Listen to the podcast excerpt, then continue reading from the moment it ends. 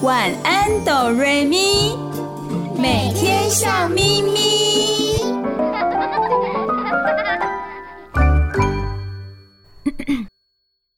准备好了吗？我们要开始喽！预备备，开始。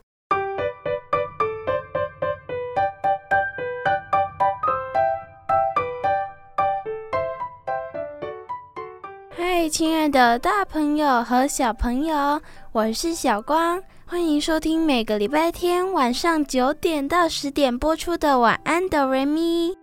大家好，我是小雪，我们的节目在 FM 九九点五 New Radio 云端新广播电台。嗨，亲爱的大朋友、小朋友，我是小雨。欢迎你们一起收听今天的晚安哆瑞咪。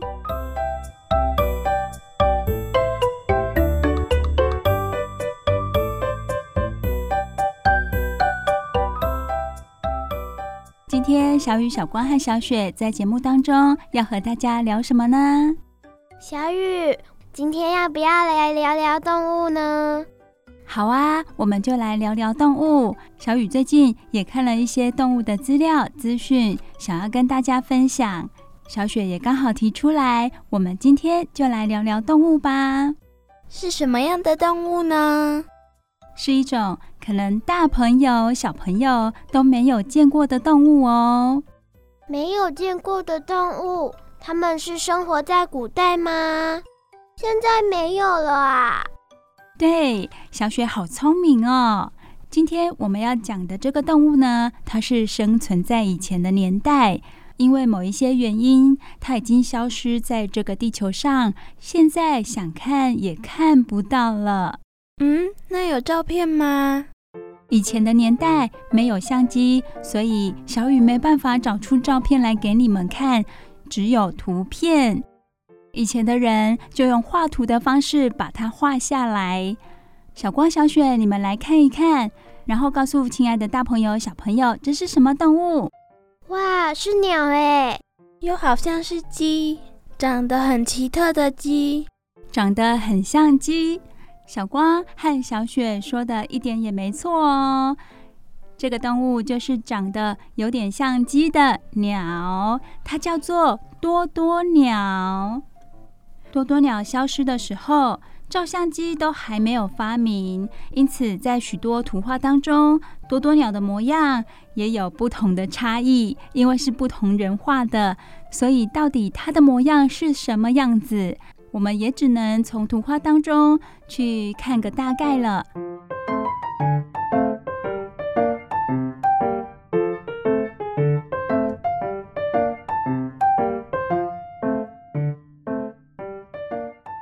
我们现在就来告诉大朋友、小朋友有关于多多鸟的事情哦。历史上最知名的绝种动物就是多多鸟了，所以大朋友、小朋友可以记住这种鸟类哦。多多鸟，它可以说是绝种动物中的代表。虽然听起来有点难过，我们还是可以来了解一下多多鸟这种鸟类哦。据说最后一只多多鸟死于一六八一年，而先前参与猎杀多多鸟的人们，他们那时候还不知道事情会这么的严重。现在就由小光、小雪来跟我们聊一聊多多鸟这一种鸟类喽。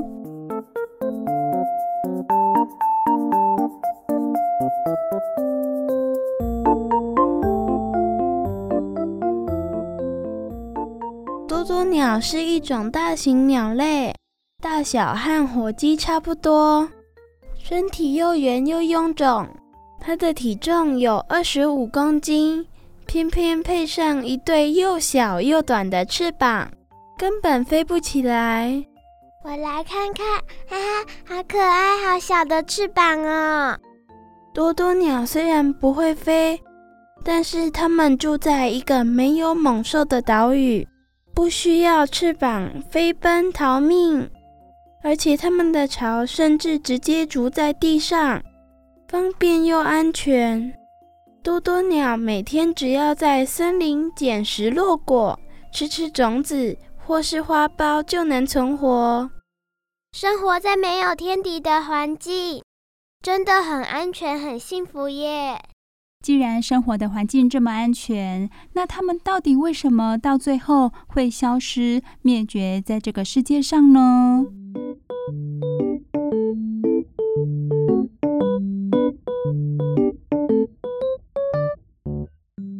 在十六世纪的时候，多多鸟平静的生活有了转变。哦，到底发生了什么事情呢？当时葡萄牙人和荷兰人拥有顶尖的船舰，派出不少探险家四处探索新世界。他们来到非洲外海的摩里西斯岛时，第一次看见多多鸟。正当所有人紧张地思索如何对付眼前的怪鸟时，多多鸟竟然温驯地主动接近他们。哇，感觉好乖巧，像小猫咪一样。对呀，还会主动接近人类耶。这是因为多多鸟长期生活在没有天敌的环境，完全不懂得防御。对吼，因为他们从来没有看过其他的生物啊，所以他们也会感到很好奇。接下来呢？那些人有没有好好对待这么可爱的多多鸟？才没有呢！又大又肥的多多鸟因此成了船员最好的食物。船员只要拿木棍用力敲打它们的头，肥美的鸟肉立刻到手。这样听起来好残忍哦！还不止呢，船员还将吃不完的多多鸟抹上盐巴腌制，然后带回船上作为他们以后的粮食。不止人类加害多多鸟，人类带来的狗和猴子也会追捕多多鸟哦，或从他们的鸟巢中偷蛋来吃。哦哦，偷蛋来吃就不得了了！亲爱的大朋友、小朋友，你们知道吧？如果多多鸟的蛋被偷去吃了，会发生什么样的后果呢？那就表示多多鸟没有后代，它们没有孩子了，想当然的就会慢慢的消失在地球上。除此之外，多多鸟居住的环境也有了改变。不再和以前一样了，感觉是很大的改变哦。是什么样的改变呢？人们为了生产、贩售白糖，在摩里西斯岛砍伐森林、种植甘蔗。他们完全没想到，森林是多多鸟赖以为生的家园。对呀，那些人好可恶哦。这个地方原本是多多鸟的家，又不是他们的家，怎么可以这样任意破坏呢？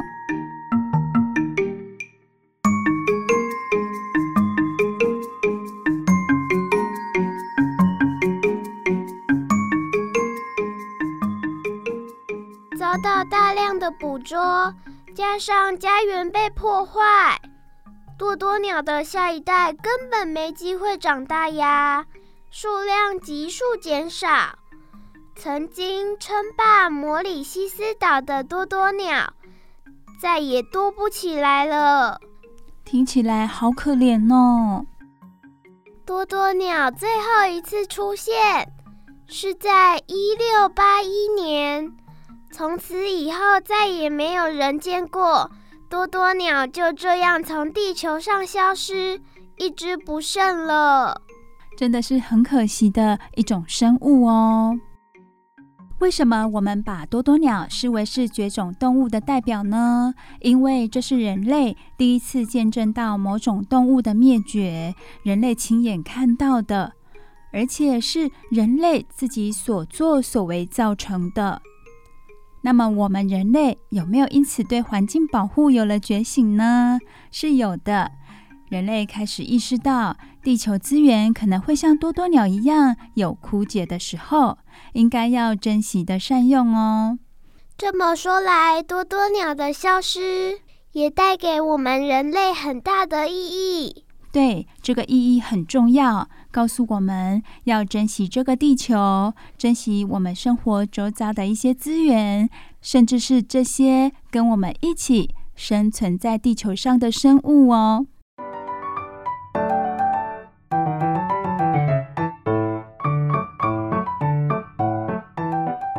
小雨想补充的就是，多多鸟和某一种树息息相关。这个树叫做大卡树，大小的大，卡片的卡，大卡树。怎么说呢？是这样的，多多鸟消失之后，摩里西斯岛上有一种树也面临了灭绝的危机。整座岛上只剩下十多棵，而且树龄很老，高达三百岁的树哦。有科学家推论，这个状况跟多多鸟的消失有密切的关系。这种植物叫做大卡树，它的果实很大很大，它的形状长得有点像桃子，里面有个很硬的种子。多多鸟吃下果实之后，种子会随着粪便排出来，只有经过多多鸟排出的大卡树种子，才能发芽长大。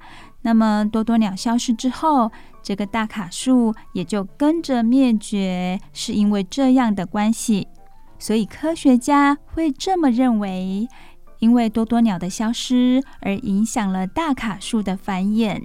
当老树也跟着死去之后，由于新一代的树木无法及时的来递补啊，数量因此下降，最后也跟着灭绝了。哦，我知道了。生物跟植物也是息息相关的。没错，小雪很聪明哦。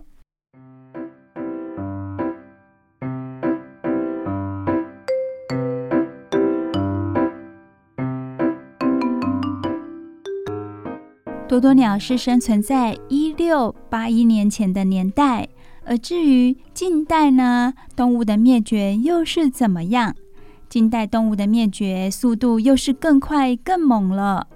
多多鸟在不到百年之间就大量消失，而史蒂芬岛上的鵂鷯鸟从被发现到灭绝也不过短短一年的时间。至于台湾也有类似的情况哦。啊，台湾也有哦。有啊，让小雨来告诉大家哦。早年台湾平地和低海拔丘陵到处都有梅花鹿的踪影。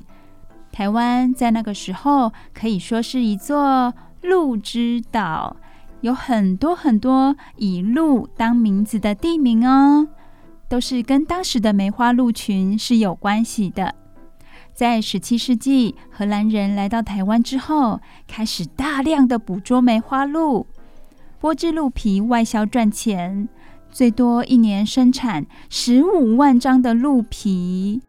哇塞，这么多的鹿皮，不就要杀很多很多的鹿？好可怕哦！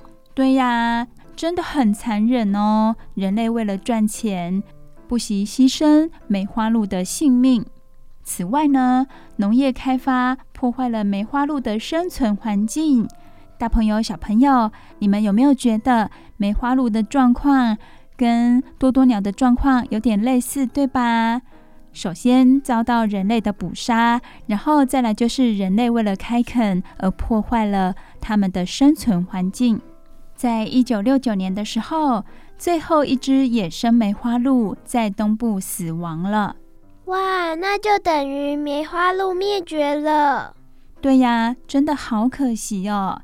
现在我们在动物园还有农场里看到的梅花鹿究竟是什么呢？它们是人工饲养的。至于野外的梅花鹿，是再也见不到了。诶，小雨，不是说野外的已经灭绝了吗？灭绝就灭绝啦，为什么还有人工的呢？人工的梅花鹿是怎么来的？小雪这个问题很好哦，我相信刚刚大朋友小朋友的头上也是满头问号的吧？在台湾呢，是经过很多很多年的努力，大概有二十多年的时间努力之下，才逐渐复育梅花鹿，恢复养育梅花鹿的。他们用了很多方法才复育梅花鹿的。至于这种专业的方法呢，因为节目的时间有限，我们也不方便在节目当中告诉大家。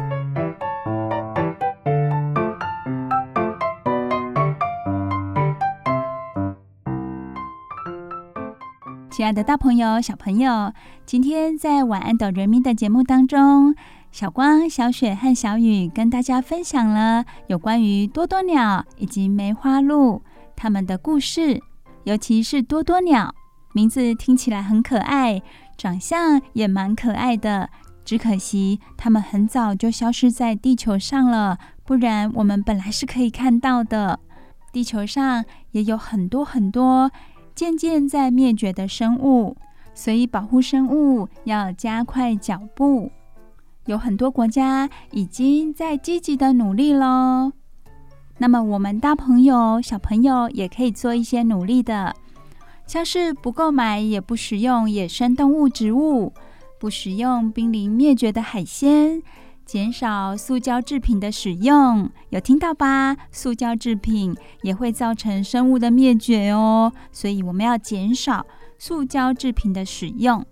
再来，支持无毒或有机的农业，有机的方式种植或使用低剂量的农药，就不会危害土地和农地附近的动植物了。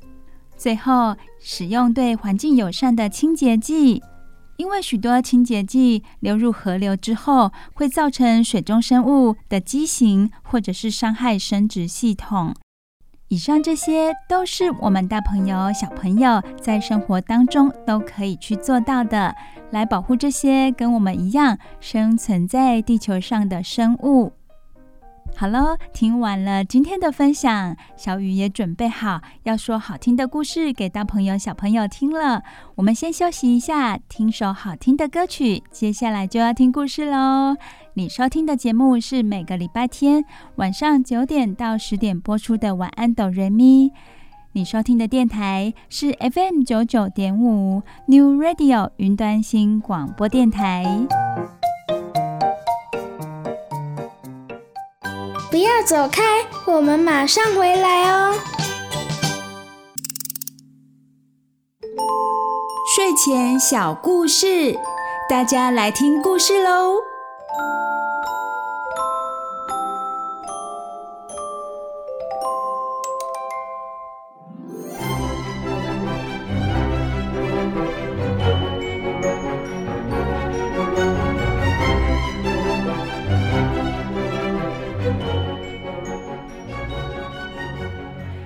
亲爱的大朋友、小朋友，我是小雨，欢迎收听每个礼拜天晚上九点到十点播出的《晚安哆瑞咪》。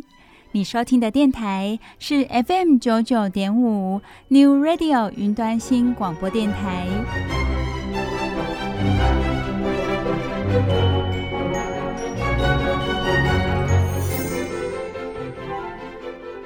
亲爱的大朋友、小朋友，你们有听过冒险故事吗？你们喜欢听冒险的故事吗？冒险故事呢，通常会给人紧张刺激的感觉，对吧？而在冒险故事的过程当中呢，会有许多让人紧张、害怕，甚至有时候是感到兴奋。而故事的主角，他要怎么能够去突破困难？有时候是用机智，用自己的聪明；有时候呢，是靠他的伙伴提供他一些帮助，然后度过难关，得到最后的胜利，或者最后顺利的脱困。这些都是我们在冒险故事当中可以读到的。亲爱的大朋友、小朋友，你们喜欢吗？小雨知道，有的大朋友、小朋友非常喜欢这一类的故事哦，因为它充满了冒险的精神，就如同他的个性一样。也有的小朋友不喜欢这样的冒险故事，为什么呢？因为他们有可能担心主角会遇到困难或者危险。这样的小朋友也非常具有同情心哦。今天小雨就要跟大家分享一个冒险故事，主角是一个小朋友哦。如果你还没听过小朋友的冒险故事，那么你一定要听听看哦。如果你害怕主角发生危险的话，也请不要担心。今天的故事是非常安全的，有小雨在这里陪伴着你。这是一个虽然充满冒险的故事，也是一个实现梦想的故事。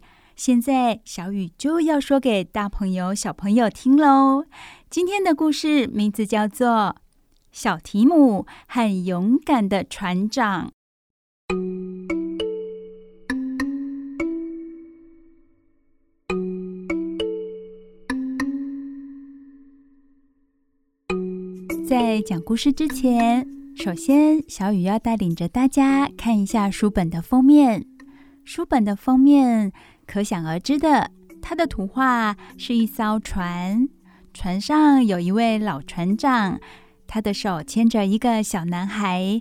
两个人望着波涛巨浪的海，哇哦，这个看起来好像海上的天气不太好诶。幸好这个小男孩的身旁还有一位大人。小朋友和大朋友，你们是不是已经知道了呢？这个小男孩就是小提姆，而这个船长就是那位勇敢的船长。这本《小提姆和勇敢的船长》可厉害了呢。为什么这么说呢？因为他是第一届英国格林威大奖得主爱德华·阿迪卓恩的经典之作。说不定，亲爱的大朋友和小朋友也曾经拜读过他的作品。哇，既然这是经典之作，那么小雨一定要好好的、认真的去读这本书，给亲爱的大朋友、小朋友听。好的，现在我们就要进入这个故事的内容喽。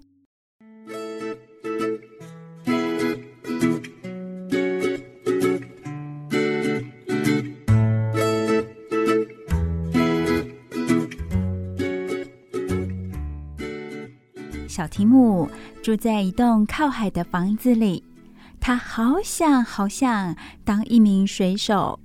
在故事最开始的时候，作者就告诉我们，这个小男孩提姆，他有一个远大的梦想哦，就是当一名水手。在天气好的时候，提姆便到海边玩。他有时到小船上玩。有时和他的好朋友船伯伯聊天，好特别哦。他有一位跟他年纪差很多的好朋友，是一位船伯伯。他们经常一起聊天。船伯伯是一名老船员，他会教提姆怎样结特殊的绳结，也会告诉他一些跟航海有关的事。会不会是因为船伯伯告诉小提姆很多有关海的事情，所以让小提姆对海充满了好奇，让他更想往海的方向去，当一名船员去探险呢？有可能哦。小雨也遇过这样的小朋友，有可能他对某一些事情感到好奇，于是产生了一些兴趣，就会想要朝那个方向努力。而那件事情，那个职业就变成了他的梦想。有时，提姆会指着海上说：“那是科纳德号。”或是“快看，左舷前方有一艘三维帆船。”当提姆说给爸爸妈妈听的时候，爸爸妈妈都觉得好惊讶哦。小提姆怎么会知道这么多事情呢？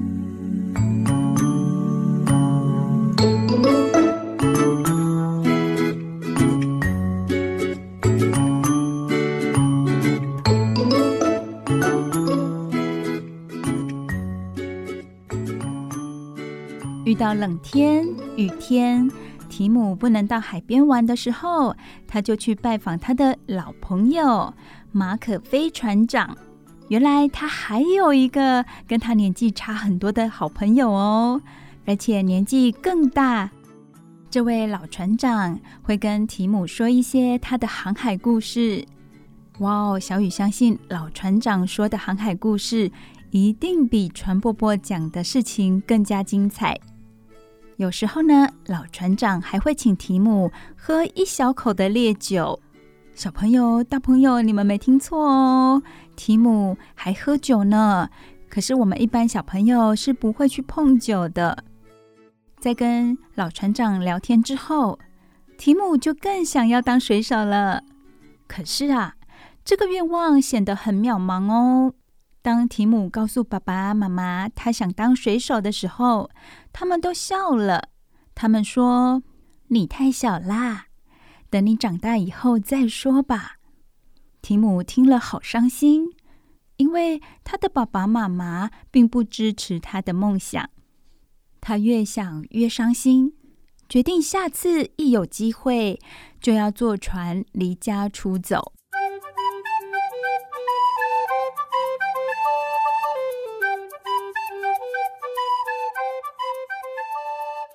这一天终于来了，船伯伯告诉提姆，他要坐他的汽艇去看看停泊在海湾的一艘轮船。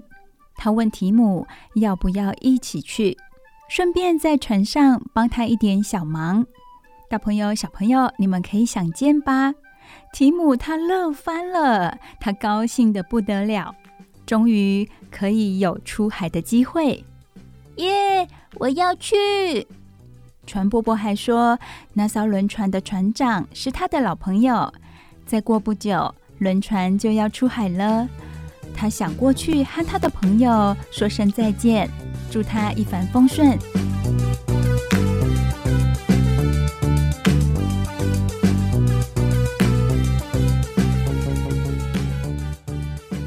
提姆有模有样的帮忙。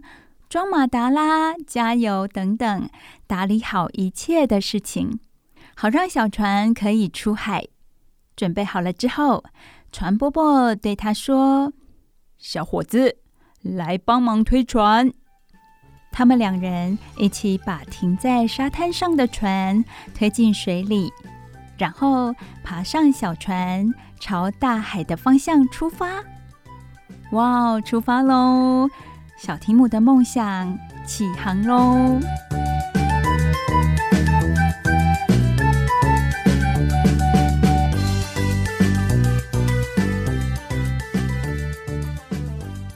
天气非常的好，海水好蓝好蓝，浪花在阳光下闪闪发亮。他们越接近大船，提姆的心就跳得越快。为什么会这样呢？因为他好兴奋，好兴奋哦！终于可以搭上大轮船哎！提姆从来没有乘过大船啊，他真的感到兴奋极了。来到大船的旁边，他们沿着梯子爬了上去。上了轮船之后，船伯伯把提姆留在甲板上，然后到船长室去找他的船长朋友。就在这个时候，提姆想到一个好主意。哎，是什么好主意呢？他的小脑袋瓜在想什么啊？哦，他想，如果我先躲起来，等船伯伯回来看不到人，就会把我给忘了。嗯，就这么做。果然，一切都和提姆所想的一样。船伯伯真的把提姆留在那艘大船上。他忘记提姆了，一个人搭着汽艇离开了。哦哦，提姆他留在轮船上了耶！接下来他就要独自去面对未来了。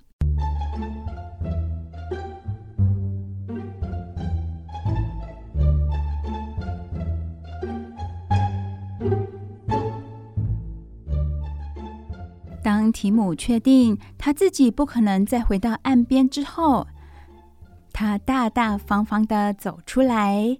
他出现在一名船员的面前，船员抓着他的耳朵：“啊啊啊！你抓得我好痛哦！”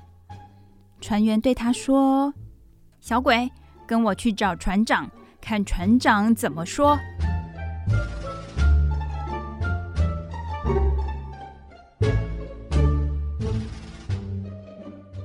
船长一看到提姆，就非常的生气。他说：“提姆是个偷渡客，必须借由做工来支付他的乘船费用。”哦哦，提姆这下子要工作喽，不能白白的坐在这艘船上。就这样，提姆拿着水桶和刷子，开始刷洗甲板。提姆发现这个工作很辛苦诶，他不仅腰酸背痛，手指头也都变得又红又肿的。他开始哭了起来，他哭得好伤心哦。他心想：早知道就不该偷偷来到海上了。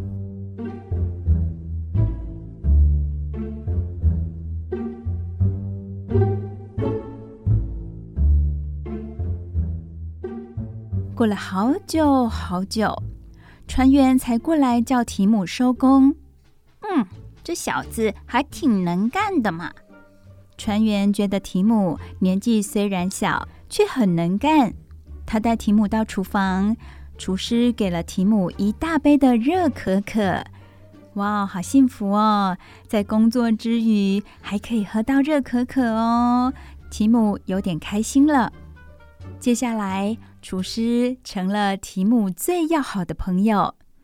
厨师叔叔人很好，提姆只要帮他削马铃薯皮、清理厨房，他就会请提姆吃几口刚做好的热腾腾的东西，真的很棒哎！幸好这里有人可以陪伴着他，照顾他。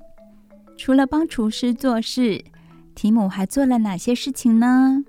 他还帮大家跑跑腿、打打杂。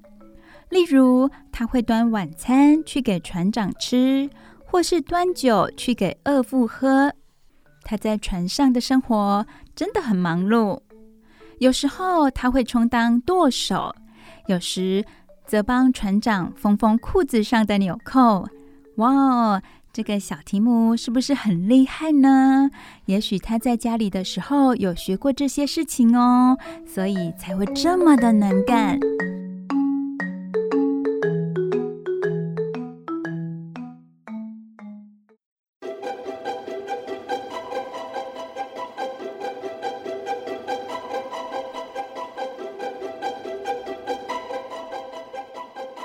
有一天早晨。风势开始转强，哇，开始刮强风喽！海水翻来覆去的，船晃个不停。刚开始，提姆觉得这一切有趣极了，他兴奋地看着高高卷起的海浪，以及大家在甲板上忙着打理收拾的情况。小雨在想，也许小提姆他想起在陆地上他的好朋友那位老船长跟他说的一些航海的故事、航海的经验，所以看到这样的情景，他反而觉得很特别、很兴奋。可是呢，没多久，提姆就开始感到不舒服了。你们知道为什么吗？来，我们继续看哦。提姆离开甲板。他来到厨房，当他看到厨师给他的点心时，竟然一点胃口都没有。知道了吧？他应该是晕船了。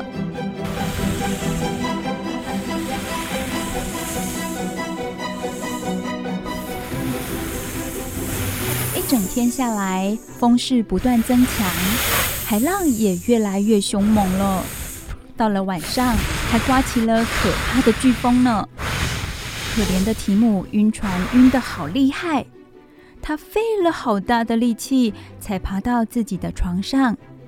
提姆躺了下来，他心里想：“嗯，要是我没来就好了。”这是提姆第二次感到后悔来到海上。接下来发生什么样的事情呢？哇哦！时间来到了半夜，突然传来了一阵巨响，砰的一声，原来是船撞到了大岩石。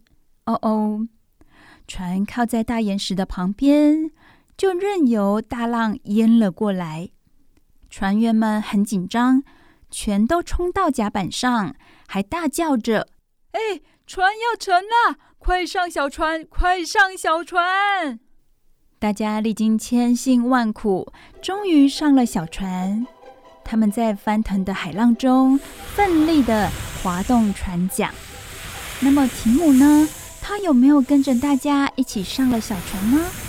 没有哎，大家都把提姆给忘了。因为提姆的个子太小了，加上他又吓得全身缩成一团，所以根本没有人注意到他。怎么办呢？提姆爬到船桥上，他找到了谁？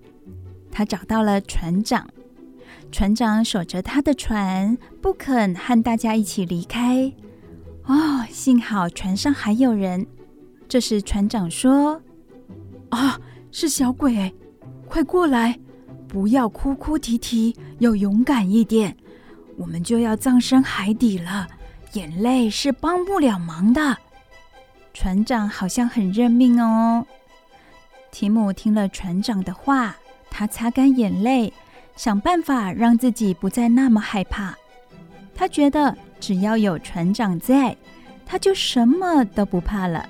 就算是一起被海浪卷走，他也不会害怕。他们两人就这样紧紧地握住彼此的手，一起等待最后一刻的来临。不晓得自己的命运会怎么样，不过他们两人相伴着，好像比较不害怕。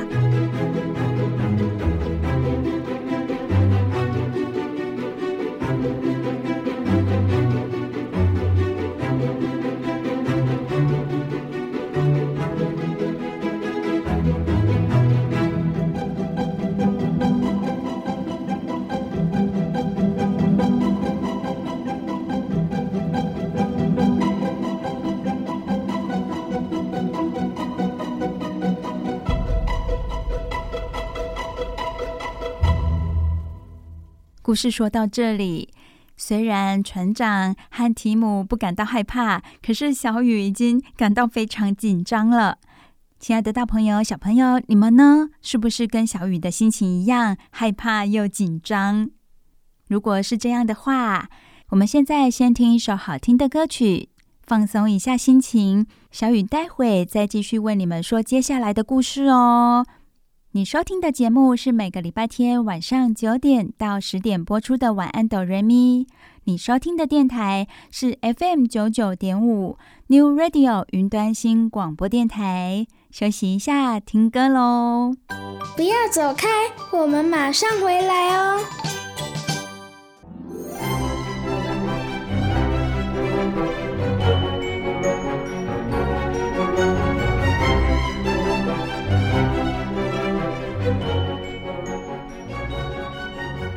嗨，亲爱的大朋友、小朋友，我是小雨，欢迎回来《晚安，哆瑞咪》的节目。我们的节目是在每个礼拜天晚上九点到十点播出，这里是 FM 九九点五 New Radio 云端新广播电台。今天小雨跟大家说一个冒险故事，在哪里冒险呢？是在海上哦。主角是一个小男孩，一个年纪很小很小的小男孩。他的梦想是要当一位水手。终于有一天呢，他有机会到海上了。他跟着他的好朋友船伯伯来到海上，他们一起登上一艘轮船。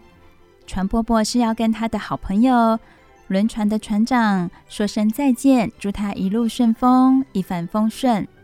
而提姆呢，他想到一个好主意，就是先躲起来。让船伯伯忘了他，自己留在轮船上。他最后真的是留在轮船上了。接下来，他在轮船上非常的忙碌，因为船长说他必须工作来支付他住在船上的费用。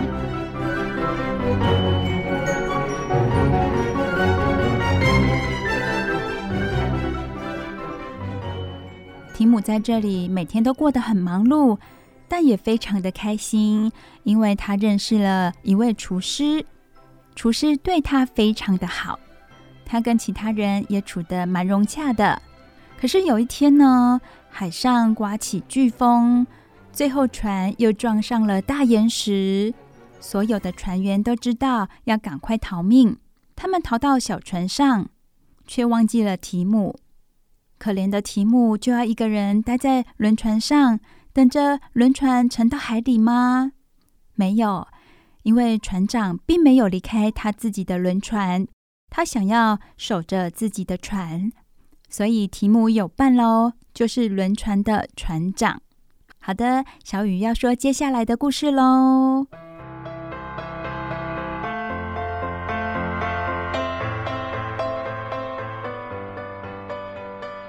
眼看就要被海浪淹没了，提姆突然大叫：“啊，我们得救了！我们得救了！”原来提姆发现救难队的船来了。救难船靠了过来，把绳子丢给他们。哇哦，幸好在紧急的时刻，救难船出现了。提姆和船长先后拉着吊绳，平安的来到救难船上。就在这一瞬间，大船沉到海底去了，真的是有惊无险。亲爱的大朋友、小朋友，这本书的作者好厉害哟！他用文字的叙述。让我们感觉到那个情景就历历在目，就好像在我们的眼前，那个景象是多么的惊险。接下来又是一场和狂风大浪的搏斗，救难船就像是被大浪把握在手中的软木塞一样，只要一个巨浪打来，大家的身体就全被打湿。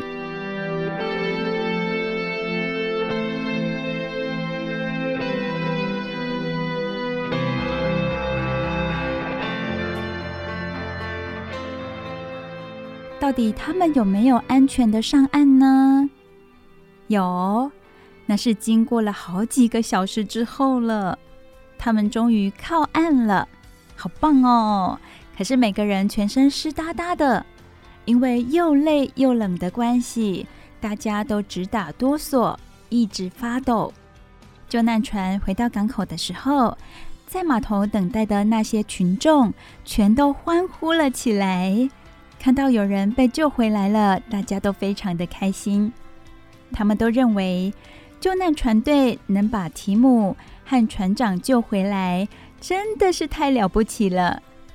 当救难船队一抵达码头，提姆就被抱了下来，大家都非常同情这个小男孩。然后提姆和船长就被带到附近的人家家里休息，他们裹着毯子。在火炉前泡脚，喝完几杯热可可，没多久，他们全身便从里到外热了起来，身体变暖和喽。身体暖和了之后，他们便上床睡觉。经历了这一场大冒险，没错，这真的是一场大冒险，非常非常的惊险。提姆和船长都累坏了。他们一睡就睡了好几个、好几个小时。第二天早上，他们醒来以后，不仅体力恢复了，也为他们的平安获救感到很高兴。提姆赶紧打电报回家，以前没有电话哦，是电报。提姆他告诉爸爸妈妈，他很安全，他要和船长一起搭火车回家。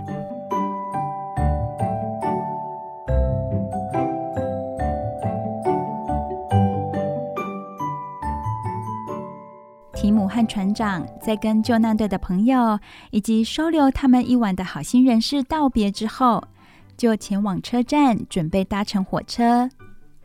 火车的月台上有好多人前来送行哦。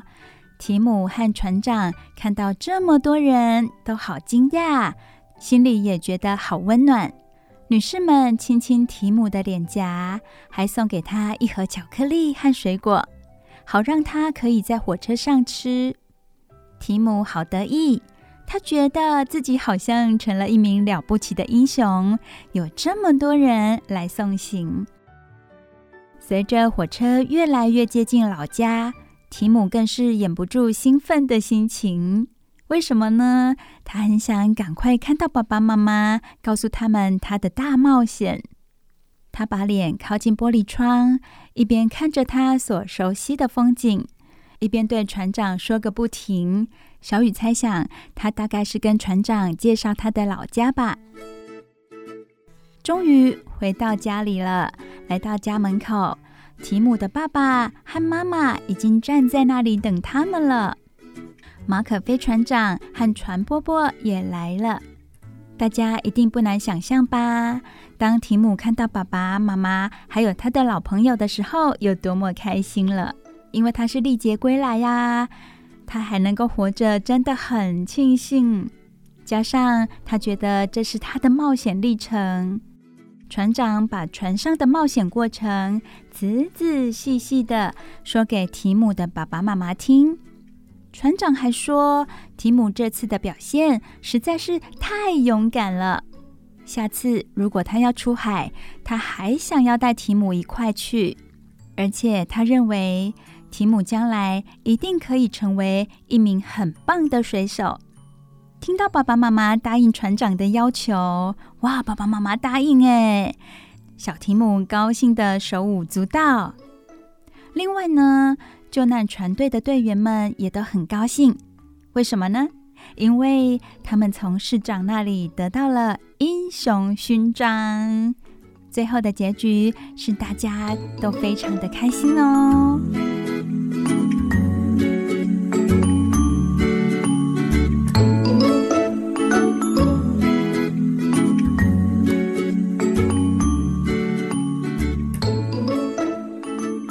今天的小提姆有没有做他想做的事情呢？有，虽然过程中不是那么的顺利，而且是非常惊险的，但是他还是经历过了这一段历程，而且开启了他更大的梦想。他的爸爸妈妈也答应他哦，在他的心里有家人的支持，这是最棒不过的了。而那位勇敢的船长呢？他陪伴着小提姆，也真的是给小提姆非常大的鼓励。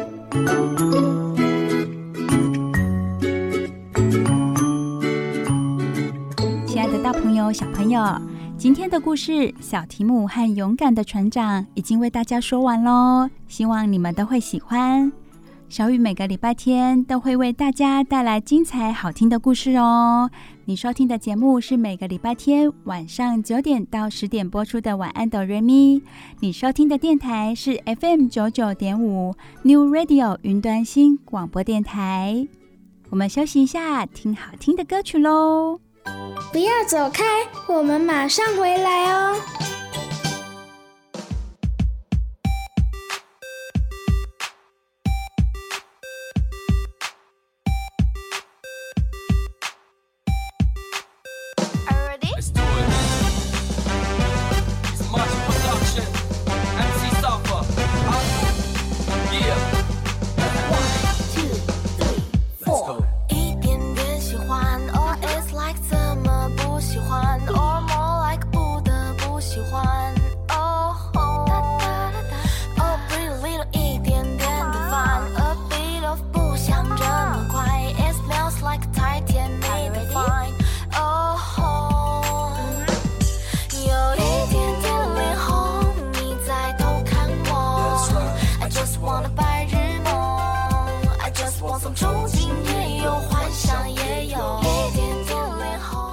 亲爱的大朋友、小朋友，时间过得好快，又到了我们节目的尾声了。